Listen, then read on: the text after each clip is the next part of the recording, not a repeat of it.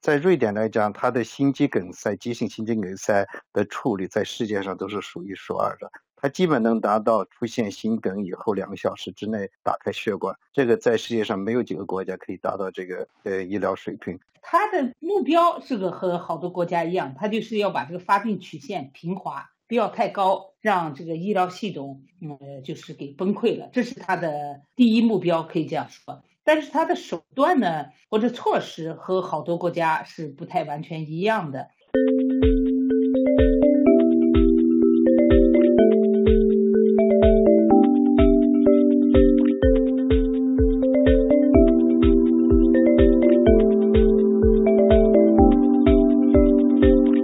各位朋友，大家好！谢谢您继续关注乒乓台的节目，我是赵红平。疫情之下第十一期的主题是瑞典医疗系统及其抗疫模式。嘉宾是王军大夫和王林伟大夫，两位均为主任医师，一位来自隆德，另一位来自马尔默。我的问题是：一瑞典的医疗体系和其他国家相比有什么特点？二、瑞典抗疫的第一目标是什么？三、为什么少年儿童由新冠病毒引起的病死率低？谢谢您的收听。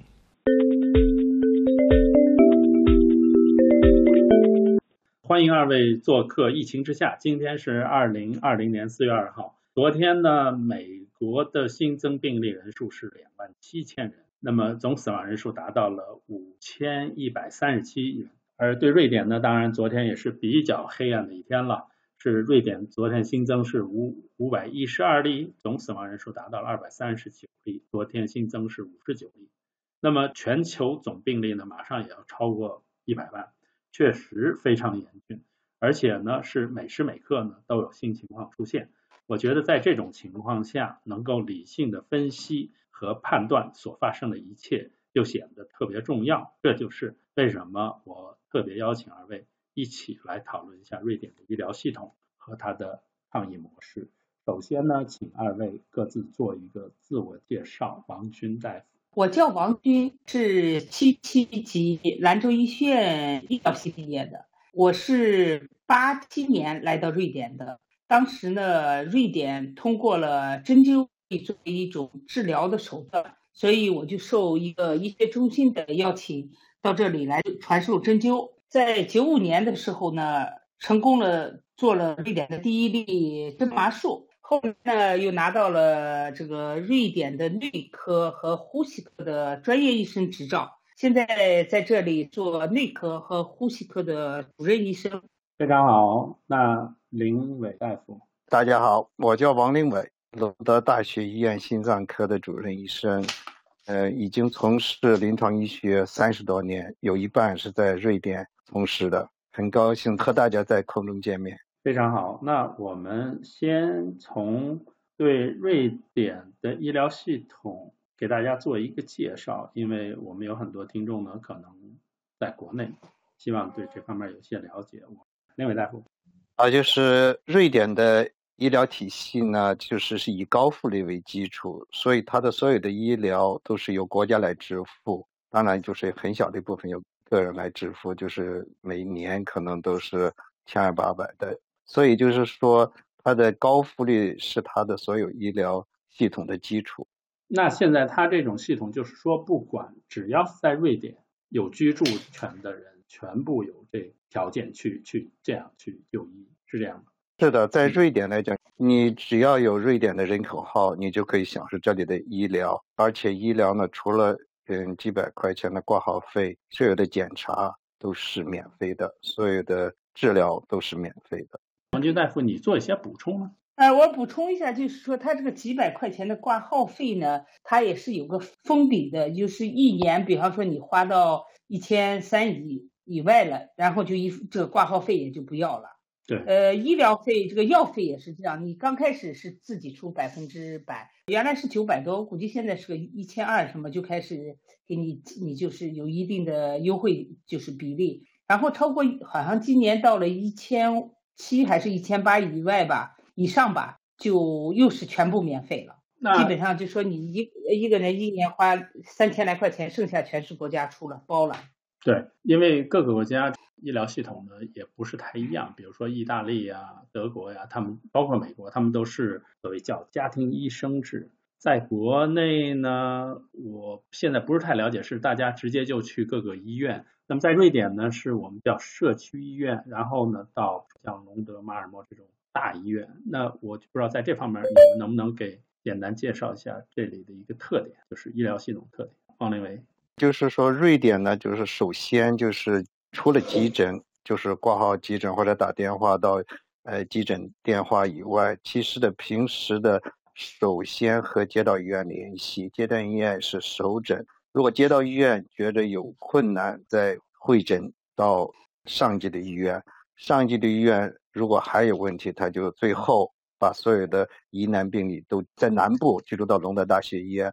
然后在北部，在其他地方有其他的大学医院，它是一个分级制，一个塔型医疗体制。最基础的呢是街道医疗，最上面呢就是各个大学医院。对这个地方，我稍微补充一下，就是和中国不一样的呢，就是说我们在大医院，我是在马尔默和隆德大学都工作了十几年。这样的医院呢，是我们有门诊，但是这个门诊都是刚才呃王林伟大夫说的，就是说他这个 World Central 可以叫卫生院吧？对，他们给我们先发会诊单，发了会诊单以后呢，等于说有医生专门是轮着来看这个会诊单。看了以后决定你应该什么时候来，有的不着急的，就是最多是三个月；有的呢就马上当天的叫来，根据病情的情况。也就是说，没有病人直接到门诊、到大医院的门诊去看病的，没有这样子，你自己不能去的。另外就是急诊，在瑞典来讲，它的心肌梗塞、急性心肌梗塞的处理在世界上都是数一数二的。它基本能达到出现心梗以后两个小时之内打开血管，这个在世界上没有几个国家可以达到这个呃医疗水平。也就是说，在瑞典，你得到很急的病症，也可以得到很急的帮助。如果你得到不急的病症，那可能拖的时间就稍微要长一点。所以它就是说，因为是全民统筹吧，属于都是免费医疗，所以它的医疗资源呢，就是要靠病的轻重缓急来分。对这一点，我也觉得，我也觉得和中国区别是比较大的一个地方，就是即使病人到了急诊，也就是说，像王林伟医生说的，就是如果你这个心肌梗塞呀、脑血栓呀，那就是呃一两个小时就把这个事情栓呀什么都要搞定的事情，但是你有什么？头疼脑热呀，这些你可能就不让你到医院急诊，或者呢，呃，有些病呢，认为就说你刚一到急诊的时候，他给你就分了。有的人可能就等了好多个小时，他觉得好像瑞典这个实际上是根据你的病情来决定多长时间能够见到医生的。瑞典呢，就是感冒发烧这种病呢，实际上在处理方式上和国内是有很大区别的。如果在这边来讲，感冒发烧一般就是有一种叫 e g e n b o d 就是说自己到药房去买一点，平时就是不需要处方的药物。这时候呢，如果病人还有问题，可以打咨询电话幺幺七七，咨询电话的工作人员可以给你做出具体的指导。如果你有任何其他的病，也可以打幺幺七七。所以正常情况下，真的就是感冒发烧，基本上都是。病人自己就可以自愈了，不需要到医院，也不需要到接到医院去看病，不需要见到医生。这个也是他整个的医疗就是一个基础吧，就是说小病能自愈的，尽量叫他自愈；不需要治疗的就不去治疗。对，这个也是，呃，我想补充一点的，就是说呢，瑞典它这个休病假也是五天以内，就前五天是不需要医生开任何医生证明的。关于病了以后，嗯，医生假条的问题，以前的规定呢，呃，一个被雇佣的人如果病了，可以在家待七天，不需要医生的假条。呃，从第八天开始呢，必须要医生的假条。从这一次新冠以后呢，就是更改了规定，开始呢就是更改到，如果你在家待十四天都不需要医生的假条，现在又更改到你在家待二十一天。都不需要医生的假条，也就是说，你在家待三个星期不需要医生的假条，从第二十二天开始才需要医生的假条。病人在瑞典就诊呢是这样的，他的费用呢是有一个封顶。如果你是看门诊，每次门诊的费用，包括在医院或者是在街道医院，两百到三百块钱。如果你每年，也就是说连续的十二个月，你的费用超过了一千一百五十块钱，那一千一百五十块钱以上的都是免费。如果病人门诊需要用药，他也有一个最高的费用，现在大概是两千三百呃瑞典克两左右。也就是说，一个病人在一年之内，你如果吃药费用超过两千三百克朗，那上面的钱都是免费的。呃，瑞典还有一个规定，如果你去看病。那的旅程费用呢，也有一个最高的封顶，也就是说呢，旅你的旅程费用一年最多不超过嗯一千五百瑞典克朗。另外一个问题，如果病人需要一些医疗设备，嗯，在家里，比如说呼吸暂停综合症的病人需要 CPAP，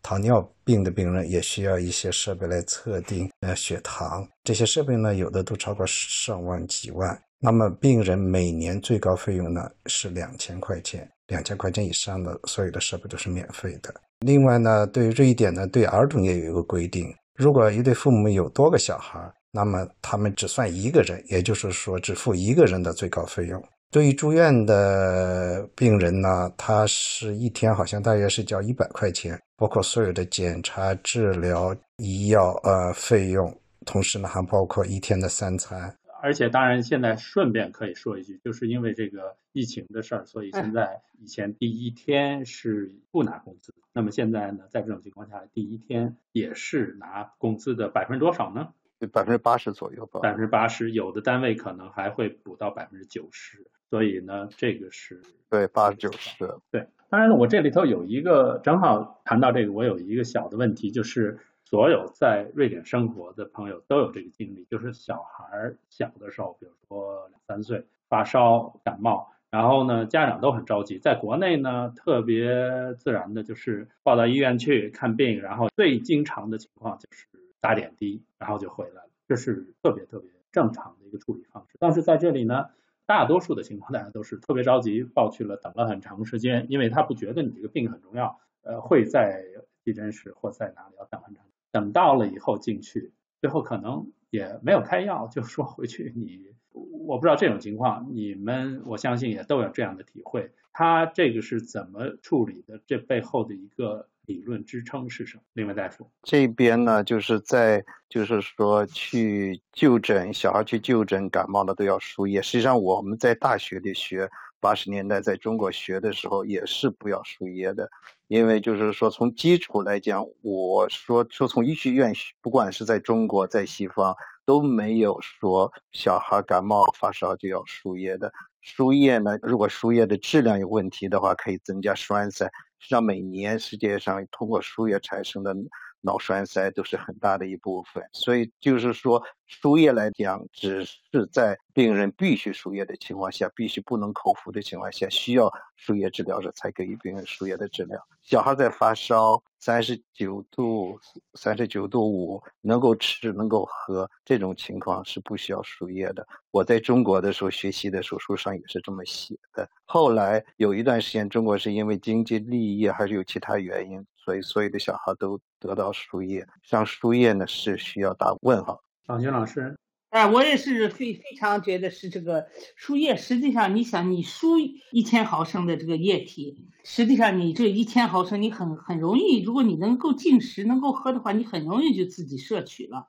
还有一个理论就是说，实际上你要能用你自己的消化系统，你最好用你自己的，不要从这个不正常的，就是这个血液这个系统来提供营的营养。实际上对病疾病的恢复也不是一个好的东西。其实呢，很多病就是发烧是人体防御的一种方式，在不出现抽搐和其他并发症的情况下，机体通过发烧可以产生对某种病毒、每种细菌的免疫力。之后呢，体质可以增强，抗病能力可以增强，所以就是说，不让小孩发烧，完全把烧给压下去，对人体来讲，并不是一种首选的方式来治疗疾病。适当的发烧对小孩来讲是必须的。这就是我想刚才问的，就是好像他们这儿的理论就是说。一定要让自己的免疫系统去不断的工作，不断的锻炼。所以呢，他们认为在小的时候有了这些情况，就是王大夫刚才讲的，只要是他们觉得是还在可控，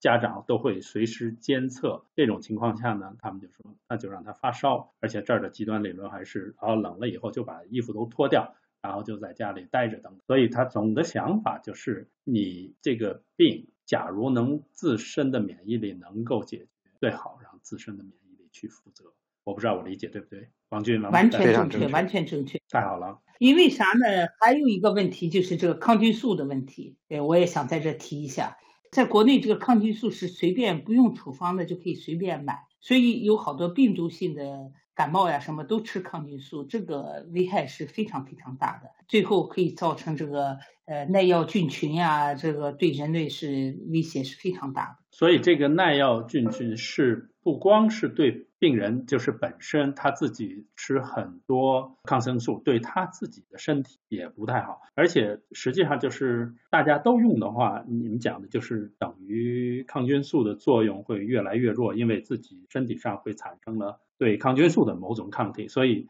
是整个一个是对社会的一个害。这个我怎么不知道怎么理解，能解释一下吗？它是这样的，它并不是说抗菌素这个不是产生抗体的问题，它是因为你老用这个抗菌素，它细菌就会变异，它也想生存。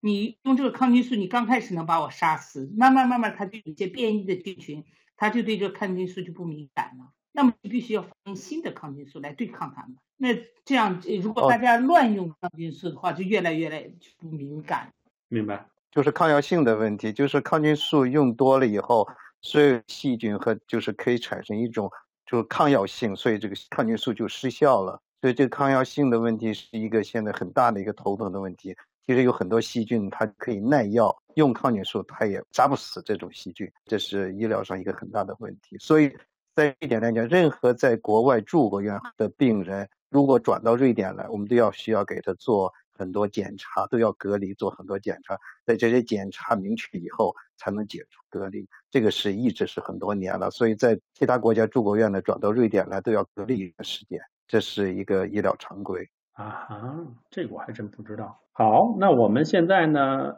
因为最主要的问题，我们还是想讨论瑞典在。抗击新冠疫情是怎么做的？它的战略、它的策略到底是对还是不对？它的模式怎么样？那么我们现在就转入这个话题，先请林伟大夫讲一下你怎么来看瑞典的抗疫模式。其实这个瑞典的抗疫模式呢，用一句话是很难说清楚的，对和不对。到目前来为止，从专业人士的角度，好像是大家觉得没有太大的错误。但是呢，每天的媒体每天的报道都是说很多的瑞典没有很给力。像这个问题呢，实际上就是说，任何一个措施都有它的弊端，都有它的优势。说在瑞典什么时候采用哪一个措施，实际上都是一个集体智慧的结晶，都是有专家的意见，再加上政府部门这些领导者一起做的决定。所以，任何的决定不是某个人的决定，所以这个效果呢，也需要时间的检验。呃，我补充一下啊，我是觉得就是瑞典，它这个是怎么个情况呢？它的目标这个和好多国家一样，它就是要把这个发病曲线平滑，不要太高，让这个医疗系统嗯就是给崩溃了，这是他的第一目标，可以这样说。但是他的手段呢，或者措施和好多国家是不太完全一样的。他的这个，我估计跟他的这个历史文化和社会制度是有一定关系的。第一个呢，就是瑞典，它这个国家呀，它是像这种专业的东西啊，不是一个政治家可可以随便决定的，他必须要听从专业部门的意见。在丹麦不是这样的，丹麦现在还是就是说是政治家可以决定。关闭呃学校呀，或者是这些措施，但在瑞典像这种疾病的情况下，按照这个法律的话，他不能这样做的，他要听从专家的意见。这是第一个，就是专家意见在这个地方比政治家要可以说有话语权要多得多。这是第一。第二个问题呢，就是瑞典这个民族问题，他们一直就是有一种这样的，就是政府和民众之间的互相信任。呃，这个信任感还是比较强的。还有一个就是人与人之间的信任，也就是说，如果政府说了你感冒咳嗽就不要出门儿。这个呢，瑞典人大多数瑞典人，特别是怎么说呢，就是真正的瑞典人嘛，咱们这么说吧，他绝对是会这样做的。他们有时候像我们中国人就觉得他们有时候可能都有点太木鱼了，有点太死板了，没有一点灵活性。但是瑞典人是这种，他就是民族给他们。血液里贯穿的就是个要说一就一，说二就二，没有什么随便好像可以呃巡回一下呀，或者是自己灵活一下的。所以他们之间这个信任造成了瑞典这种他们现在说的就说是在人民自愿的情况下，就是以你个人的自愿为主，并不是强制的提出来，是每个人对个人负责、对家庭负责、对社会负责、对国家负责。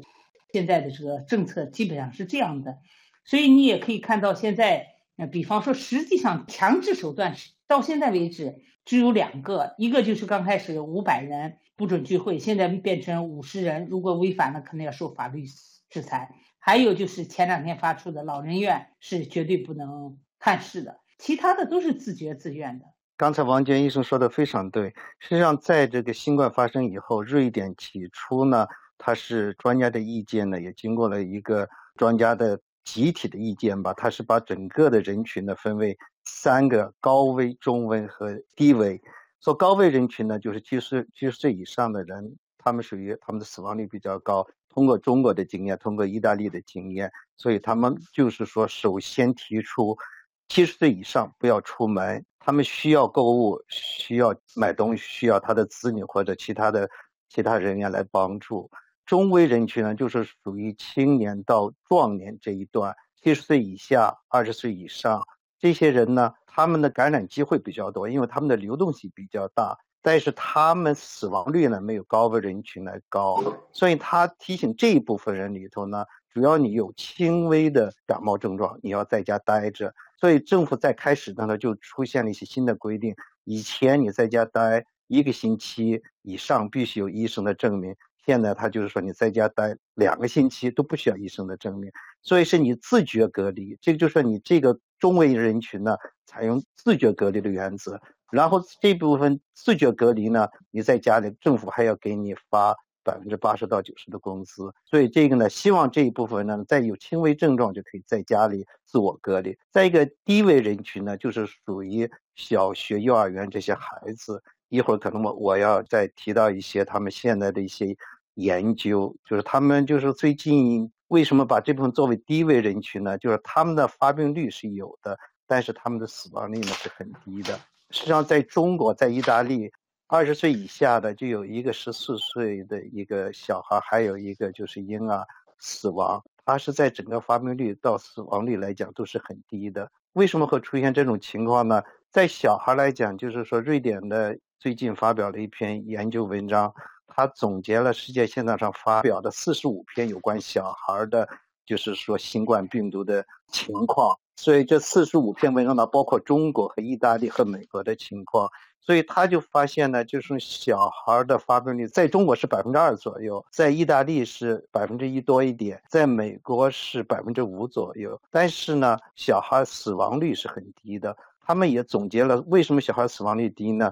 他们估计一个原因就是，新冠病毒在肺里头呢，就要和肺泡上的 ACE 二受体结合。这个 ACE 二受体呢，可能在小孩的时候呢，还没有完全的发育成熟，所以这个结合能力可能比较差。所以小孩虽然有病毒进入体内，可能发烧、有些咳嗽的症状，但是最后这个病毒呢进不了细胞内，不能产生肺的大面积的细胞的破坏，所以还能维持细胞的功能。所以他们的预后呢，比成人要好很多。再一个呢，观点呢，就是说，其实，在我们普普通感冒里头呢，有四种冠状病毒，也就是说，新冠病毒并不是说以前在人的感冒里没有出现过，在他们老的四种冠状病毒里头，小孩可能以前就接触过，然后就机体产生免疫力。免疫力对这种病毒的识别不是像成人那么强，所以他可能也把这种新的新冠病毒呢，可能和老的就混杂了，所以他也无形中呢对这种新冠病毒有一定的免疫力。再一个呢，有些人提出来，小孩没有抽过烟，对肺的损伤没有，所以呢，造成了小孩的就是真正的肺的损伤比较轻。